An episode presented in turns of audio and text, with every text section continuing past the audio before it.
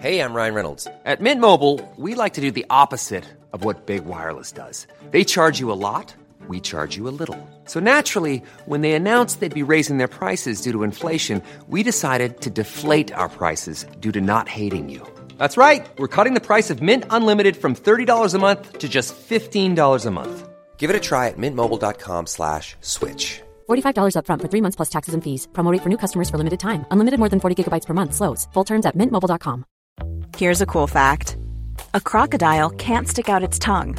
Another cool fact you can get short term health insurance for a month or just under a year in some states. United Healthcare short term insurance plans are designed for people who are between jobs, coming off their parents' plan, or turning a side hustle into a full time gig. Underwritten by Golden Rule Insurance Company, they offer flexible, budget friendly coverage with access to a nationwide network of doctors and hospitals. Get more cool facts about United Healthcare short term plans at uh1.com. Bonjour à tous et bienvenue sur Cosmos. Il est minuit à Venise. Comme des chats dans l'obscurité, deux ombres furtives se glissent en silence sur les toits du palais ducal. Depuis quelques minutes, deux hommes se sont échappés de leur cellule, de la prison des plombs, où ils étaient enfermés depuis plus d'un an. Mais l'évasion a été mal préparée, et ils peinent à trouver leur chemin. Et pour cause, les plombs, c'est d'ordinaire un endroit d'où on ne s'évade pas. La prison est située sous les toits du palais des Doges. Elle est donc parfaitement gardée, et c'est pour cette raison que sa réputation a traversé toute l'Europe. Être arrivé jusqu'au toit, pour les deux prisonniers, c'est donc déjà un exploit. Imaginons dans quel état ils sont. Ils ont peur, ils ont faim, ils sont épuisés nerveusement. Alors, à l'aide d'une corde, confectionnée avec du linge, ils se laissent glisser dans une lucarne. Dans le palais désert et obscur, ils traversent les archives, la chancellerie, et finalement, ils arrivent dans la cour. Mais la grande porte d'entrée du palais est fermée, et il n'y a pas d'autre issue. Leur chance, c'est qu'ils ne ressemblent pas à des détenus. L'un d'eux a eu le coup de génie de revêtir le beau costume vénitien qu'il portait lors de son arrestation et qu'on lui avait laissé. Il leur suffira de dire qu'ils étaient invités à la fête de la veille et qu'ils se sont perdus dans le palais.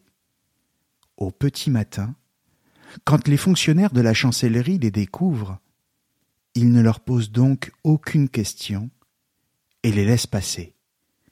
Il marche jusqu'au canal, monte dans une gondole et s'éloigne.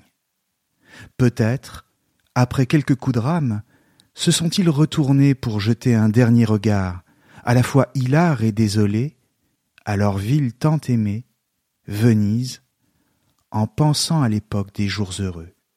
Qui sait? Toujours est-il qu'en ce 1er novembre 1756, au petit matin, ils sont libres. L'un d'eux est un prêtre, le père Marino Balbi, lequel se rendra aux autorités l'année suivante.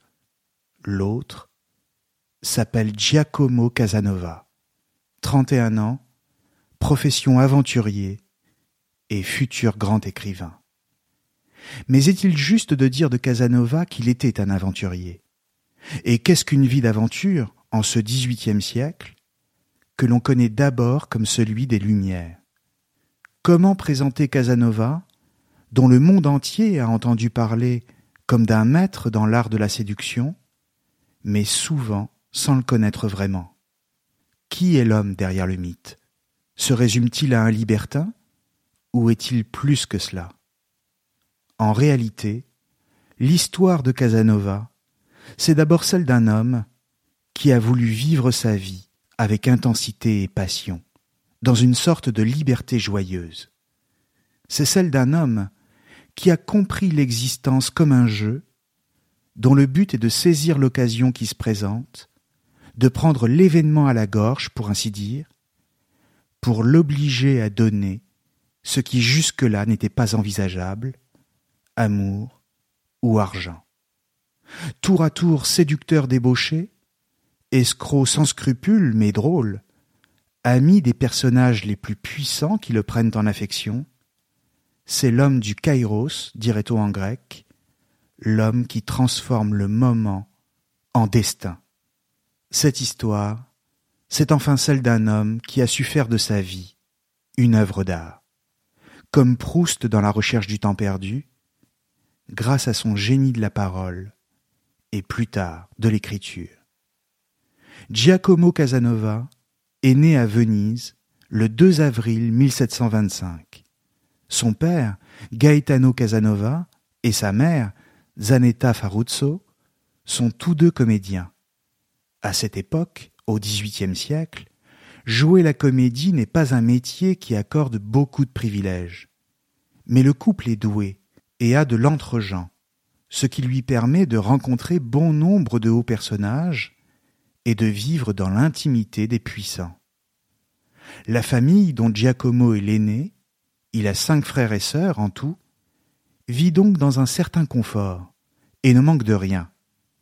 Simplement, son père meurt quand le petit Giacomo n'a que huit ans, sous ses yeux, et alors que les médecins lui avaient prescrit un mauvais remède, accélérant ainsi la mort du malade. Giacomo gardera toute sa vie une profonde fascination pour la médecine, mêlée à un profond ressentiment pour ceux qui en font profession. Son père mort, sa mère, qui est connue pour être une très belle femme, ne manque pas d'être courtisée, et elle va s'éloigner de Venise, à Londres, et ensuite à Dresde, en Allemagne, où elle s'installera pour sa carrière. Orphelin de père, délaissé par sa mère, Giacomo grandit donc d'abord sous la protection de sa grand-mère, Marzia Faruzzo, qu'il adore. Très vite se pose la question de savoir à qui le confier pour son éducation. Giacomo reçoit l'enseignement de l'abbé Gozzi, docteur en droit, et ensuite étudie à l'université de Padoue. Il se montre plutôt bon élève, se passionne pour la littérature, et notamment pour les auteurs de l'Antiquité, comme Homère ou Horace, mais aussi pour les mathématiques.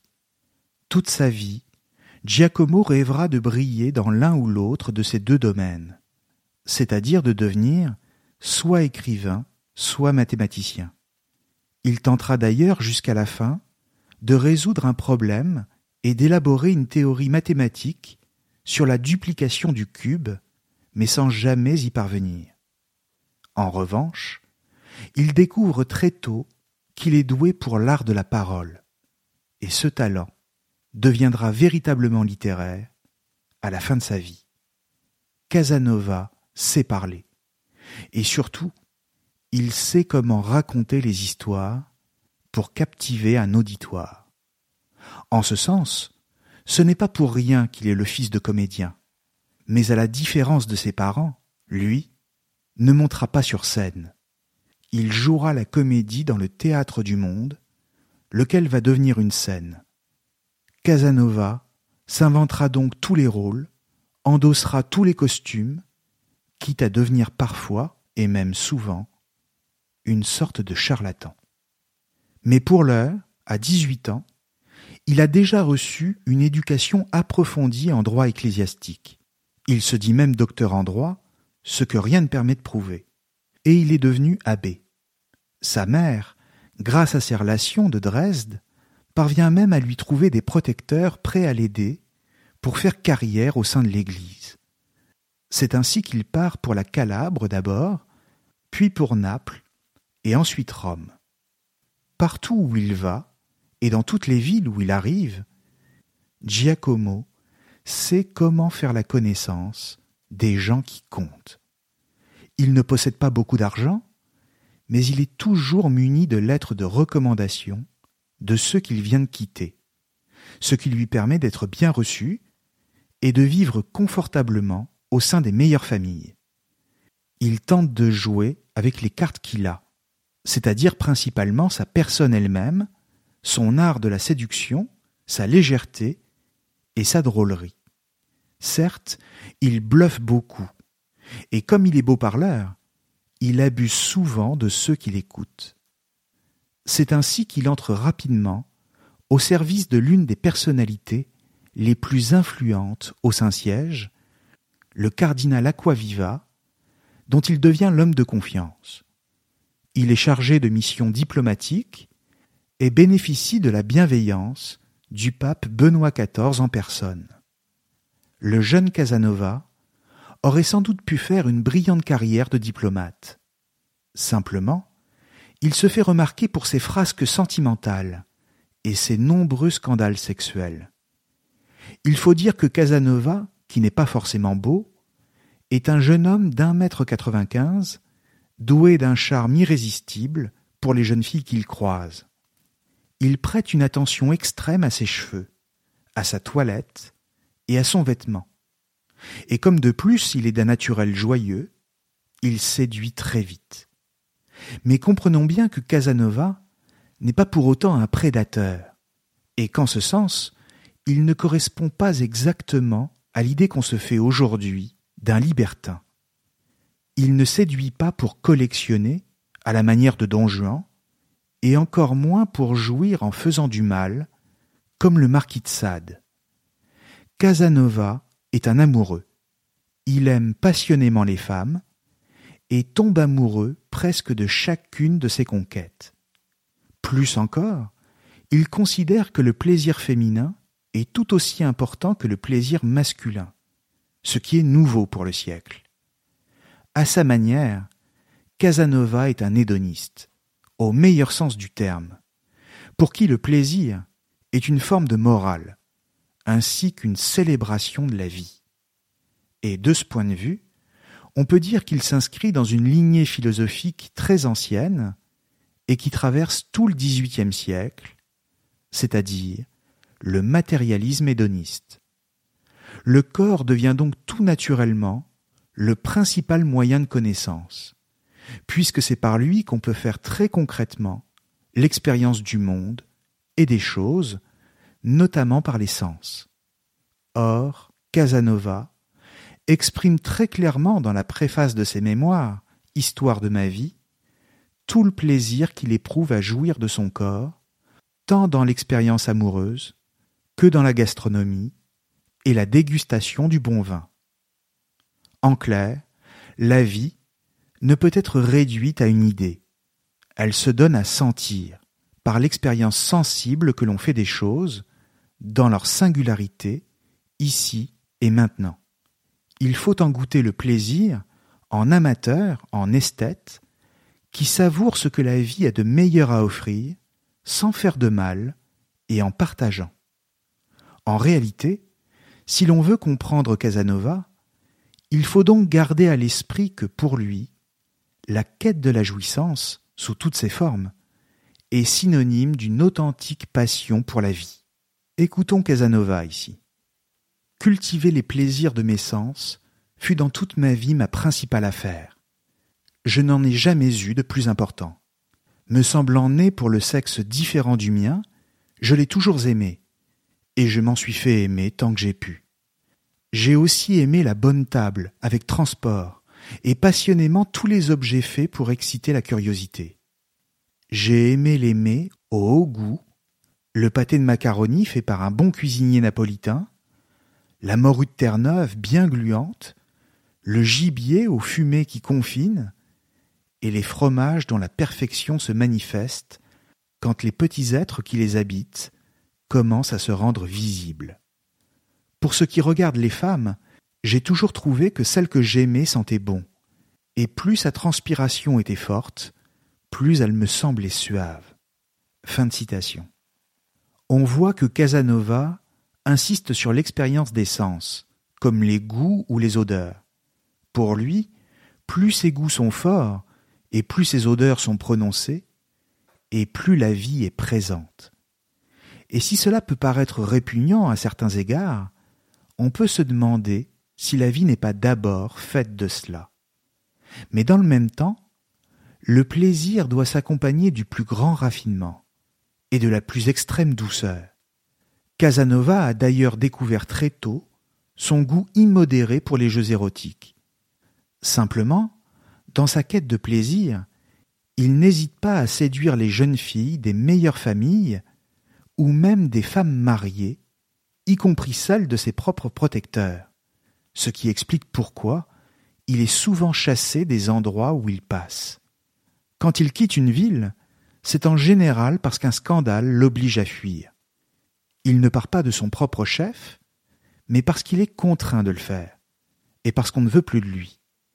Et ainsi, se retrouvant toujours sur les routes, il est constamment dans les difficultés financières, mais menant une vie faite d'imprévus, de hasards et de rebondissements. Dans le même temps, le risque d'une telle existence est également ce qui en fait tout l'intérêt, fécondant ainsi l'œuvre littéraire, toujours présente dans l'esprit du jeune homme, mais pas encore assez mûre pour être accouchée. Mais le résultat, c'est que Casanova est d'emblée, et d'une certaine manière restera toute sa vie, une sorte de paria, rejeté, chassé, réprouvé. Après un bref séjour à Constantinople, sous l'uniforme de la marine vénitienne, Casanova est de retour à Venise. Il devient violoniste et joue pour un public fortuné qui, d'une manière générale, le méprise. Pourquoi? Eh bien parce qu'être un musicien, c'est pire encore à cette époque qu'exercer la profession de comédien. Aux yeux du monde, il n'est qu'un moins que rien, qui vit d'expédients, au crochet de ceux qui l'accueillent, toujours à la merci du désir des autres. D'une manière générale, sa position sociale, ou plutôt son manque de position sociale, fait de lui un dominé. Il est dominé par les classes supérieures, les grandes familles bourgeoises ou aristocratiques, parmi lesquelles il tente de mener sa vie, mais sans jamais être totalement admis, sans jamais être reconnu comme l'un des leurs. Or, cette absence de reconnaissance de sa personne n'a d'autre effet sur lui que de révéler une part plus sombre du personnage. Pendant un temps, il se mêle donc à une bande de petits malfrats, qui multiplient les infractions dans les rues de Venise. Il sombre progressivement dans l'ivrognerie, saccage les églises, se livre à la débauche. Il participe également à des crimes beaucoup plus graves, comme des viols collectifs, qui jette un voile plus trouble sur sa carrière de séducteur, et à propos desquels il s'expliquera à la fin de sa vie dans ses mémoires, mais sans jamais vraiment reconnaître ses torts. Vers dix-neuf ans, la haine qu'il éprouve pour la société vénitienne, et même pour toute société hiérarchisée et inégalitaire, est en passe de faire de lui un criminel.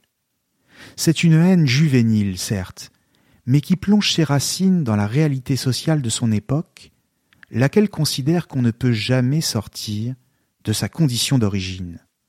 Fils de comédien, il ne peut rien espérer d'autre que de finir simple violoniste. Cette injustice sociale, Casanova la ressent comme une profonde blessure, d'autant plus qu'il est intelligent et qu'il se sent capable d'accomplir de grandes choses, lesquelles il ne le sait pas encore avec exactitude, mais il sent bien qu'en lui s'accumule quantité de talents inexploités. Mais cette rancœur qui l'anime, encore faut-il la retourner en quelque chose qui lui permettra d'accoucher de lui-même, voire d'agir dans le monde. C'est alors, toujours à la même époque, en avril 1746, il a alors vingt et un ans, que le hasard de l'aventure va le mettre une fois de plus sur la route d'un bienfaiteur en la personne d'un oligarque de Venise, Matteo Bragadine. Il s'agit d'une rencontre essentielle pour lui, et dont il recueillera les fruits jusqu'à la fin de sa vie. Au sortir d'une fête, où il a joué pour un modeste cachet, il remarque cet individu en robe de sénateur. Il approche, embarque dans la même gondole que lui, mais sans savoir comment l'aborder. Et voilà que pendant la traversée, Bragadine fait un malaise. Giacomo sent sa chance arriver. Il faut qu'il se rende utile. Rapidement, il prend l'initiative d'aller chercher un chirurgien, aide Bragadine à rentrer chez lui, et tâche de se montrer plaisant en le réconfortant. Comble de chance, les médecins se trompent de remède et administrent au malade une potion pleine de mercure, qui aggrave l'état de Bragadine. Casanova, qui se souvient de la mort de son père, sait ce qu'il faut faire et sauve le sénateur. Simplement, il ne peut s'empêcher de se faire passer pour ce qu'il n'est pas, et laisse croire au malade qu'il est lui-même médecin. Ce qui est crédible parce qu'il a de la culture et qu'il vient de le sauver, mais ce qui est néanmoins un mensonge. De plus, il joue de la crédulité du sénateur et réussit à le convaincre qu'il possède un pouvoir de divination, c'est-à-dire qu'il peut deviner l'avenir. Bragadine, qui est lui-même versé dans les sciences occultes, le croit, et s'en montre même extrêmement impressionné. Comprenons bien qu'il n'y a pas ici de malveillance de la part de Casanova, mais disons plutôt de la rouerie, de la ruse, voire une certaine forme de roublardise. Giacomo s'impose par son art de la mise en scène, en comédien, ainsi que grâce à un talent inné pour s'adapter aux événements. D'un point de vue littéraire, on peut même dire que Casanova joue à s'inventer lui-même, à façonner son personnage. C'est un art du déguisement, typique ici puisqu'on est à Venise, et qui lui permet de jouer sur les apparences. D'une certaine manière, tous les ingrédients de la vie de Casanova sont ici réunis, c'est-à-dire le jeu, l'instant, le hasard et l'art de savoir en profiter. Bragadine non seulement ne lui en tiendra pas rigueur quand il découvrira la vérité, mais surtout lui sera éternellement reconnaissant de l'avoir secouru. En fait, il le prend même sous sa protection, le fait loger chez lui, le dote d'une pension et règle toutes ses dettes. Il s'entend même si bien avec le jeune homme qu'il le considère comme son fils et l'entoure d'une tendre affection. Pendant environ neuf années, Casanova va pouvoir voyager pour son plaisir, tout frais payé, comme s'il était un fils de bonne famille. Casanova a donc un don pour dominer le hasard et le faire basculer dans le sens de ses intérêts. Mais ce n'est pas pour autant que c'est un être insensible. Bien au contraire. Pourquoi? Eh bien parce que si Casanova est quasiment toute sa vie dominé socialement, il est aussi bien souvent dominé sur le plan sentimental. Il lui arrive de souffrir par amour et même de souffrir terriblement. Comprenons bien que si Casanova est un libertin, comme je le disais tout à l'heure, il n'est pas un libertin comme les autres. D'une manière générale, un libertin s'amuse sans s'attacher, car éprouver un sentiment, c'est le signe d'une défaite. Le libertin conquiert, mais ne se laisse jamais conquérir. Or, la grande originalité de Casanova est de montrer que le libertinage peut être beaucoup plus ambigu, et que le libertin peut souffrir. C'est ainsi, par exemple, que Casanova rencontre au cours de l'un de ses voyages, celle qui restera sans doute le plus grand amour de sa vie. Une jeune femme qui dit s'appeler Henriette. Il apprendra plus tard qu'elle s'appelle en réalité Marianne d'Albertas. Il ne sait rien d'elle, ou très peu de choses, mais il en est fou. Pendant quatre mois, il va donc vivre avec elle une grande passion à travers l'Italie et la Suisse, pour finalement faire l'expérience d'un désespoir qu'il n'avait jamais connu auparavant quand elle le quitte à Genève. En réalité, cette rencontre est essentielle pour lui, car Henriette, c'est son double au féminin. Il est bien conscient que c'est une aventurière comme lui, qu'elle n'a pas pour habitude de s'attacher, et qu'en ce sens elle mène une vie faite de liberté. Simplement, cette liberté a un prix, celui d'oublier ses conquêtes pour ne pas souffrir. Il ne faut jamais tomber amoureux pour ensuite pouvoir passer à quelqu'un d'autre. En somme, telle est la loi des libertins, la seule, mais qu'il faut accepter pour entrer dans la carrière. Il faut partir, abandonner, et à terme, oublier celle qu'on a aimée. Or, tout le problème de Casanova, c'est qu'il n'arrive pas à assumer tout à fait le rôle qui est le sien, car il tombe amoureux sans cesse. D'un côté, il est fasciné par la liberté permise par le mode de vie du libertinage, mais d'un autre côté, il ne parviendra jamais à se détacher totalement de toutes ses attaches. Pour lui, le plus difficile n'est pas de conquérir, car cela n'est que la meilleure partie du jeu. Non. Le plus abominable, c'est d'oublier. En un sens, il est encore trop sentimental. Il souffre autant que celle qu'il quitte.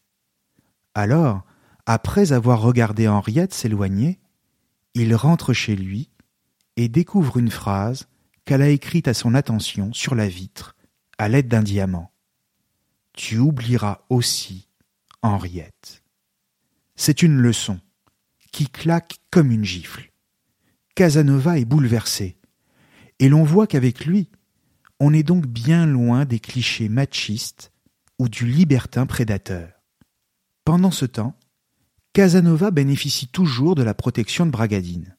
Or, sa proximité avec un aussi haut personnage de Venise, qui est membre de l'une des familles les plus anciennes de la cité, commence à inquiéter les autorités vénitiennes. Elles avaient déjà contre lui son libertinage. Mais comment pourrait-elle lui en faire vraiment reproche, quand toute la ville semble alors se livrer à la décadence des mœurs.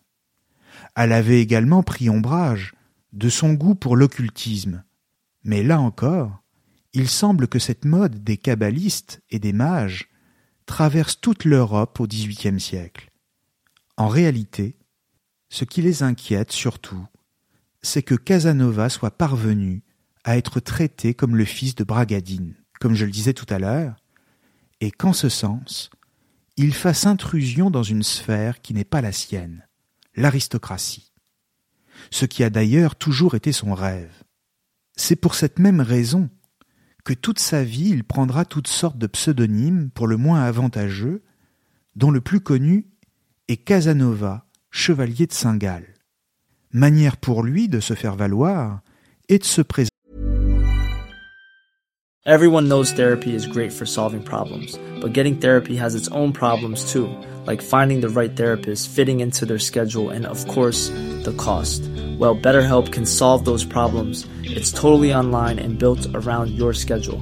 It's surprisingly affordable too.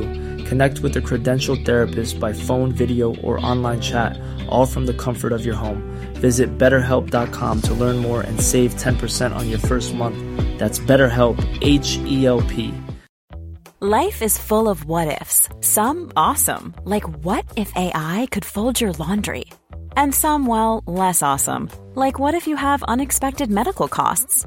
United Healthcare can help get you covered with Health Protector Guard fixed indemnity insurance plans. They supplement your primary plan to help you manage out of pocket costs. No deductibles, no enrollment periods, and especially no more what ifs. Visit uh1.com to find the Health Protector Guard plan for you. Millions of people have lost weight with personalized plans from Noom, like Evan, who can't stand salads and still lost 50 pounds. Salads, generally, for most people, are the easy button, right? For me, that wasn't an option. I never really was a salad guy. That's just not who I am. But Noom worked for me. Get your personalized plan today at Noom.com. Real Noom user compensated to provide their story. In four weeks, the typical Noom user can expect to lose one to two pounds per week. Individual results may vary. Burrow's furniture is built for the way you live. From ensuring easy assembly and disassembly to honoring highly requested new colors for their award-winning seating, they always have their customers in mind. Their modular seating is made out of durable materials to last and grow with you. And with Burrow, you always get fast, free shipping. Get up to 60% off during Burrow's Memorial Day sale at burrow.com slash ACAST. That's burrow.com slash ACAST. burrow.com slash ACAST. Dans toutes les cours d'Europe comme un membre d'une ancienne famille et comme faisant partie du club, pour ainsi dire. Avec cela, on lui reproche de s'approprier la fortune de Bragadine, et donc de contribuer par là même à la déstabilisation du tissu économique de Venise. Comprenons bien qu'à ce moment-là, Venise a cessé d'être la grande et puissante cité qu'elle a été. Ainsi que l'un des carrefours économiques de l'Europe. Et donc, ce qui se joue en toile de fond, c'est aussi la nécessité de ne pas laisser endommager davantage un prestige qui est déjà bien mal en point face à la concurrence des autres cités d'Italie, voire du nord de l'Europe. Casanova doit donc payer pour ses excès, et malgré les avertissements de Bragadine, il choisit de ne pas quitter Venise. C'est donc au matin du 26 juillet 1755 qu'il est arrêté et conduit à la prison des plombs. Notons que si on l'appelle comme ça, les plombs, c'est en raison des plaques de plomb qui la recouvrent, la rendant insupportable pour les détenus. Chaleur suffocante en été, froid glacial en hiver. Casanova pense d'abord qu'il sera relâché dans la journée, dès qu'il aura pu s'expliquer. Mais pour s'expliquer, encore faut-il savoir de quoi on le charge. Or voilà, aucune information ne lui est communiquée, ni sur les motifs de son emprisonnement, ni sur sa durée. Tout cet événement prend donc la forme d'une arrestation arbitraire, ce qui y ressemble en effet, car les autorités ont alors le pouvoir d'arrêter quiconque sans avoir à suivre la moindre procédure et sans fournir un quelconque motif. Et ainsi, Casanova se retrouve enfermé dans une minuscule cellule, au confort rudimentaire, et pour une durée de seize mois. Mais seize mois, avec l'idée que cela peut aussi bien durer seize ans. Car après tout, tel aurait pu être le cas, si Casanova n'avait pas pris l'initiative de s'évader le 1er novembre 1756. Le récit de son évasion, tel que je le faisais tout à l'heure, c'est celui qu'il fait lui-même dans son histoire de ma vie. Mais il est permis de s'interroger sur la vérité de ce qu'il dit et surtout sur la teneur romanesque avec laquelle il nous présente les choses. Selon certains spécialistes, il est possible que son ami Bragadine ait joué de son influence, une fois de plus, pour le sortir d'affaire. Ce qui est sûr, c'est qu'il est à nouveau jeté sur les routes, et cette fois pendant dix-neuf ans, loin de Venise. D'une certaine manière, c'est seulement à partir de maintenant qu'il se sent vraiment un aventurier. Pour cela, il aura fallu passer par deux épreuves essentielles dans sa vie. Le désespoir d'avoir perdu Henriette et la terrible épreuve de l'enfermement, sans explication et sans jugement. Mais Casanova, toujours plein de ressources, ne va pas tarder à découvrir que toute cette affaire s'accompagne d'un point positif. Lequel? Eh bien simplement qu'il est accueilli en France, notamment à Paris, comme une sorte de héros. On voit en lui l'homme qui a sauvé sa vie face à Venise. La Sérénissime est alors une république, certes, mais la France n'entretient pas les meilleurs rapports avec elle à ce moment-là. Les Parisiens le célèbrent donc comme une sorte de héros de la liberté et du courage face à la tyrannie. De plus, il a profité des quelques années qui ont passé pour apprendre vraiment le français, à tel point qu'il commence maintenant à écrire dans cette langue. Et quand viendra le moment, c'est tout naturellement qu'il écrira son grand œuvre dans la langue de Molière. Pour l'heure, Casanova n'est pas seulement admiré, il est aussi aidé. S'il est venu à Paris, c'est parce qu'il sait qu'il va retrouver l'un de ses meilleurs amis, avec qui il a partagé quelques soirées de libertinage, en compagnie des plus belles femmes de Venise, un ami français, le cardinal de Berny. Pour dire le vrai, si Casanova est bel et bien un personnage de roman, Berny lui-même pourrait postuler à un titre au moins aussi flatteur. C'est un abbé libertin devenu cardinal. Ancien ambassadeur du roi de France Louis XV à Venise, aujourd'hui ministre d'État, chargé des affaires étrangères, c'est-à-dire ni plus ni moins que le chef de la diplomatie. Et comme Bernie ne refuse rien à Casanova, il va s'empresser de faire la fortune de son ami.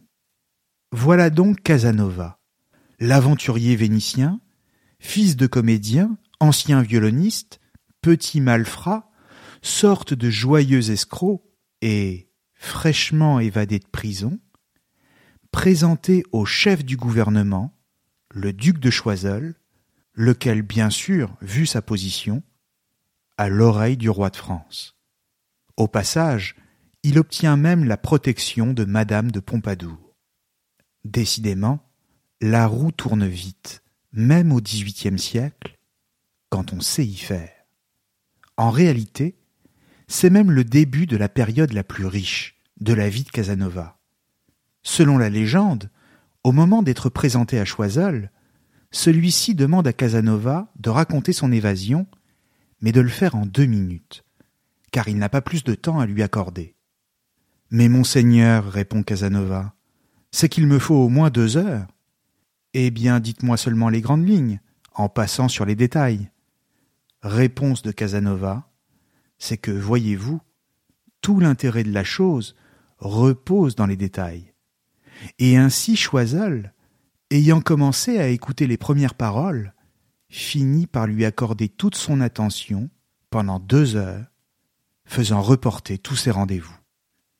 Casanova ne charme pas seulement les femmes. En réalité, il charme quiconque l'écoute. Ce talent de l'expression, il va donc le mettre à profit, au service de l'État et bien sûr au service de son propre intérêt. D'abord, Bernie lui conseille d'écrire le récit de son évasion, ce qui lui permettra par la suite d'acquérir une immense notoriété. Ensuite, son ami, qui l'a déjà fait entrer dans les cercles du pouvoir, va favoriser sa participation à certains projets, notamment la création d'une loterie nationale qui doit servir à financer la construction de l'école militaire à Paris. Après avoir été soi-disant médecin, le voilà désormais financier, expliquant aux hauts fonctionnaires de l'État qui l'écoutent comment organiser la loterie. Comprenons bien qu'il n'y connaît strictement rien. Mais son art du langage est tel qu'il parvient à convaincre. Et ainsi, non seulement Casanova devient célèbre, mais aussi il devient riche, extrêmement riche même. D'une certaine manière, il s'embourgeoise, ce qui ne va pas sans un certain ennui. Pourquoi? Eh bien parce que Casanova n'est pas fait pour la sécurité et l'argent. Bien sûr, il est heureux d'avoir réussi, mais son âme d'aventurier ne peut s'en satisfaire. De plus, tout en menant des missions diplomatiques et parfois d'espionnage, il se risque à certains placements financiers en tant qu'entrepreneur qui vont vite se révéler catastrophiques, si bien qu'il perd presque aussitôt toute une partie de sa fortune.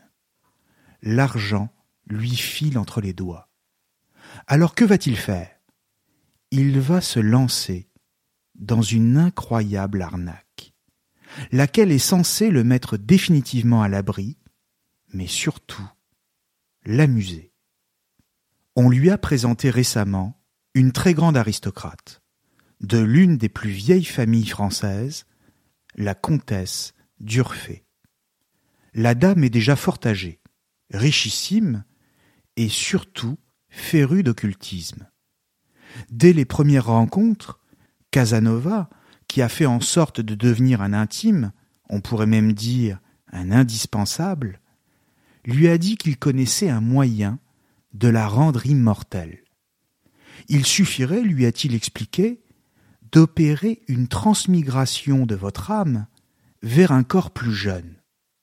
La chose est-elle possible? lui a demandé la marquise, étonnée, mais toute prête à y croire. Bien sûr, a répondu Casanova, qui s'est toujours prétendu un peu magicien. C'est une opération compliquée, mais tout à fait envisageable. Simplement, comme vous renaîtrez avec un corps d'enfant, il faudra d'abord léguer la totalité de votre fortune et de vos biens à un administrateur qui se chargera de les gérer jusqu'à votre majorité dans votre nouvelle vie. Cette fois, ça ne marchera pas, me direz-vous, c'est trop gros. Eh bien, l'arnaque mettra certes plusieurs années à être mise sur pied, et la marquise finira bien sûr par comprendre la supercherie, mais pendant ce temps, Casanova extorquera à la vieille aristocrate des sommes considérables. Encore une fois, Casanova, c'est un homme qui est capable d'entrer dans tous les milieux, de s'y fondre à la manière d'un caméléon et de se laisser porter par le hasard pour le plaisir de voir ce qui va en sortir. C'est un génie de l'improvisation, c'est un joueur capable de gagner beaucoup, de perdre encore plus, mais qui tout en jouant sur les réalités que le monde lui oppose, invente son propre personnage, lequel est toujours différent des autres, toujours à part. C'est ainsi que, à la même époque, alors qu'il est occupé de monter son arnaque contre la marquise d'Urfé, il parle également avec Rousseau, et qu'il rencontrera bientôt Voltaire, lesquels devinent déjà le génie littéraire qu'il est en passe de devenir. En réalité, le courant ne passe pas très bien ni avec le premier, ni avec le second, parce que Rousseau comme Voltaire ne sont eux-mêmes préoccupés que par leur propre légende, toutes deux bien différentes de la sienne d'ailleurs. Mais Casanova ne les laisse pas pour autant indifférents, malgré ce qu'ils en disent. En ce qui le concerne, lui, il ne les trouve pas très aimables, dit-il, surtout Rousseau, qu'il considère comme un homme froid et austère, ce qui est vrai. Rousseau, c'est l'anti-Casanova, qui ne vit vraiment que quand il se retire du monde, quand Casanova, lui, c'est celui qui veut sentir tout ce que le monde peut lui offrir et vivre toutes les expériences. C'est cet appétit de la découverte qui le pousse toujours à goûter de nouveaux plaisirs, séduire de nouvelles femmes, simples chambrières ou dames du monde, explorer de nouveaux territoires, conquérir de nouvelles villes. Et parce qu'il a le goût de la découverte, Casanova est aussi un homme qui a le goût du départ. Comme le dit Maxime Revers dans la biographie qu'il lui consacre, Giacomo ne sait pas oublier, il ne sait que partir. Fin de citation. Et c'est précisément parce qu'il ne sait pas oublier ses conquêtes parce qu'il les porte toujours en lui comme des fantômes qui le hantent, comme je le disais tout à l'heure, que Casanova, malgré les apparences, est d'une extrême sensibilité, d'une extrême fragilité, et même, disons-le, d'une profonde mélancolie. La joie et le naturel qu'il montre en société masquent une réalité tout autre. En bon vénitien qu'il est, il promène son art carnavalesque de la dissimulation. D'aucuns le comparent même à un clown triste. Cette part d'ombre du séducteur va se faire de plus en plus visible à mesure des années. Les joies de l'érotisme, du jeu et de l'arnaque l'amusent de moins en moins, et il sent dans son être que quelque chose se perd, une énergie vitale, qui se fait moins présente.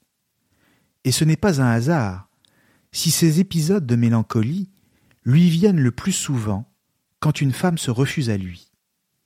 Il y avait déjà eu Henriette, cette jeune aventurière qui lui avait offert comme cadeau d'adieu cet enseignement tragique de la nécessité d'oublier pour survivre. Mais il va maintenant y avoir cette autre jeune femme, dite la Charpillon, qui va le mettre face au mystère insondable du refus. Le refus sans explication, accompagné d'un jeu malsain pour attiser son désir, et in fine pour le conduire au seuil de la destruction. Nous sommes dans les années 1763-1764. Casanova a quitté Paris pour tenter d'échapper à ses créanciers et surtout aux proches de Madame d'Urfé. C'est à Londres qu'il a maintenant élu domicile.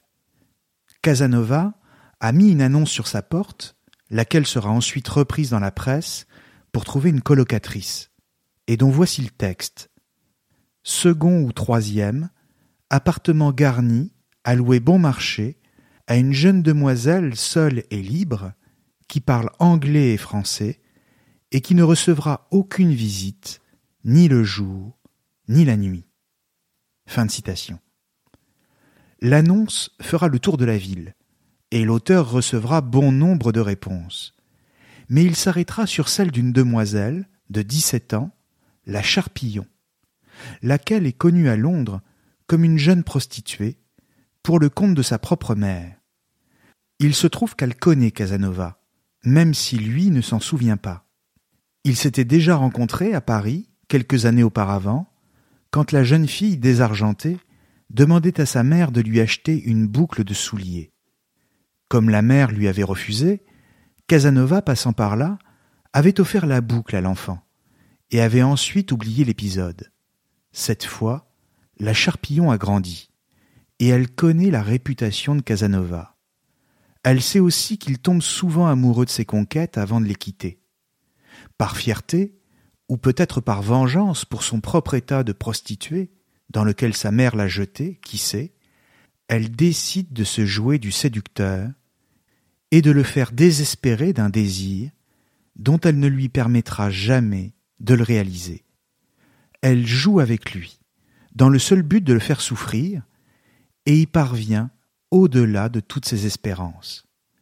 Casanova est comme fou devant cette jeune femme qui se refuse à lui sans raison, et va jusqu'à penser au suicide. Et même s'il ne va pas au bout de son geste, il portera désormais en lui l'empreinte de la mort.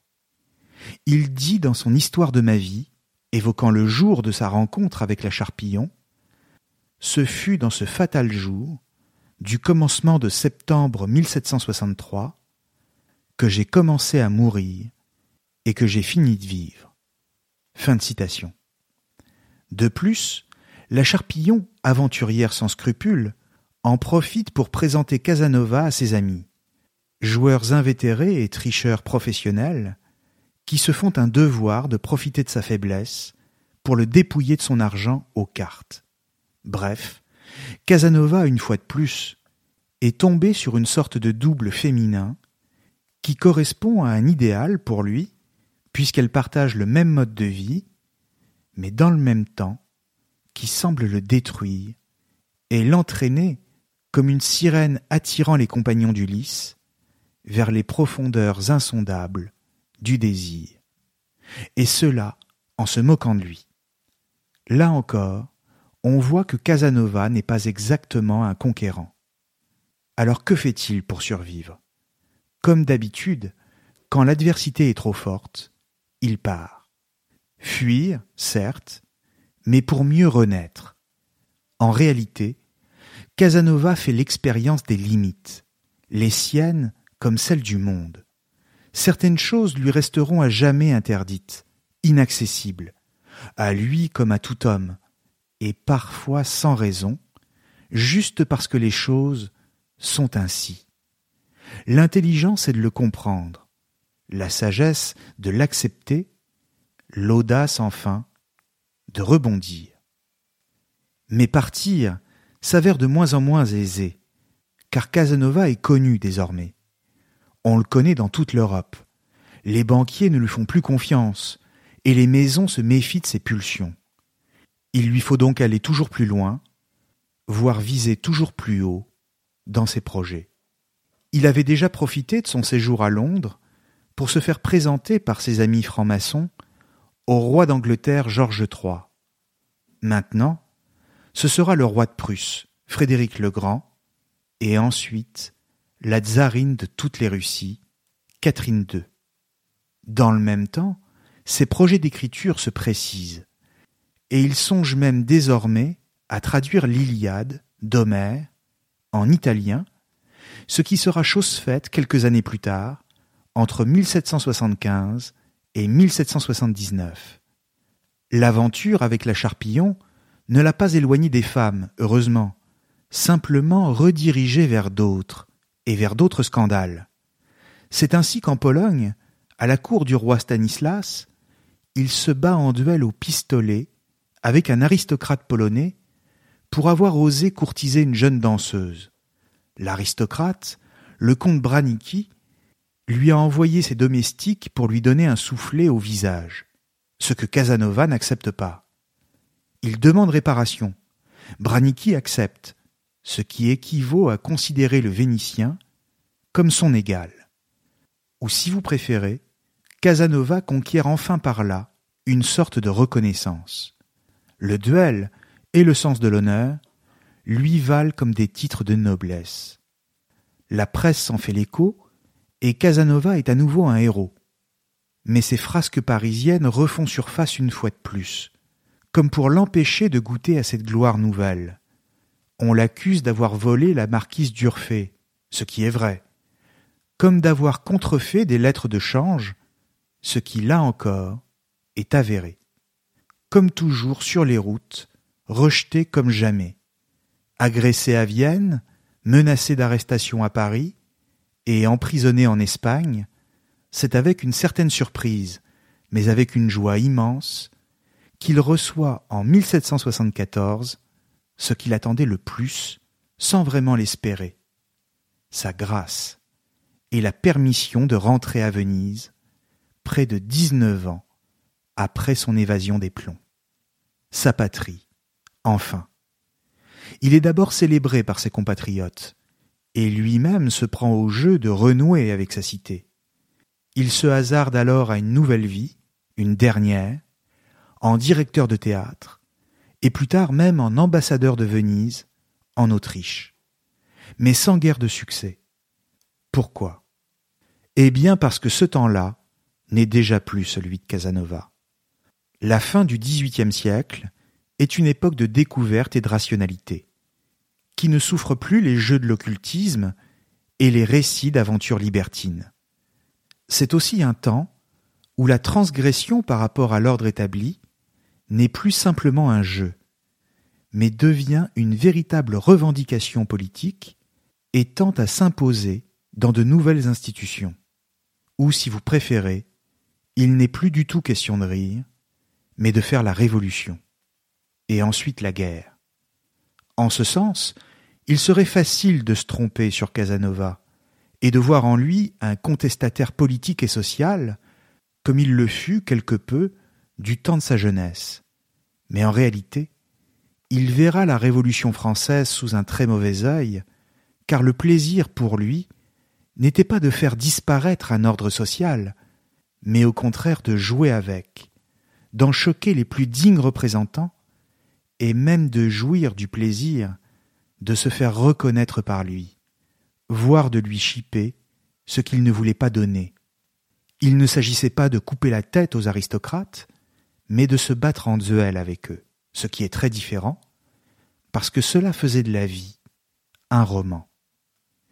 Il en vient même à regretter, je cite, l'heureux temps des lettres de cachet. C'est tout dire. Or, les révolutionnaires sont des gens qui n'aiment pas rire, et qui préfèrent la froideur d'un idéal plutôt que la chaude sensualité des femmes amoureuses.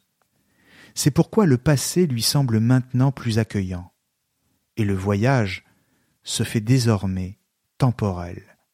Pendant les dernières années, le vieux Casanova, nommé bibliothécaire du château de Dux, en Bohême, Placé là par un ami franc-maçon en 1785, le comte Wallstein va donner naissance à sa grande œuvre. Et quand il s'éteint le 4 juin 1798, il laisse derrière lui le manuscrit de l'histoire de ma vie, écrit en français. Sa légende va pouvoir commencer. Car si la littérature a un pouvoir, un pouvoir immense, bien plus haut que simplement celui de chercher la vérité, c'est celui de transfigurer le réel en le donnant à sentir à travers les mots. Restituer les hasards d'une vie, faire sentir une caresse, donner à rire en évoquant la malheureuse Madame Durfé, c'est un pouvoir. Mais c'est un pouvoir qui consiste aussi à se donner la chance de revivre après la mort. Malgré sa mort physique, son personnage, lui, continue d'exister grâce à l'œuvre qui le raconte. Et peut-être est-ce là qu'il faut chercher le vrai secret alchimique de l'immortalité. Enfin, c'est un pouvoir qui consiste à faire de sa vie un roman, une œuvre d'art. Lui-même se tient à la frontière entre la vérité et la fiction, frontière qui disparaît, comme la couture d'un riche vêtement vénitien, de belle facture. Simplement, si Casanova ne nous dit pas toute la vérité dans son œuvre, s'il ment beaucoup, de la même manière qu'il a dupé, roulé et escroqué ceux qui face à lui étaient trop crédules, que nous importe au fond? On lui pardonne tout, parce qu'au moins, lui, nous fait-il rêver. Merci à tous et à très bientôt sur Cosmos.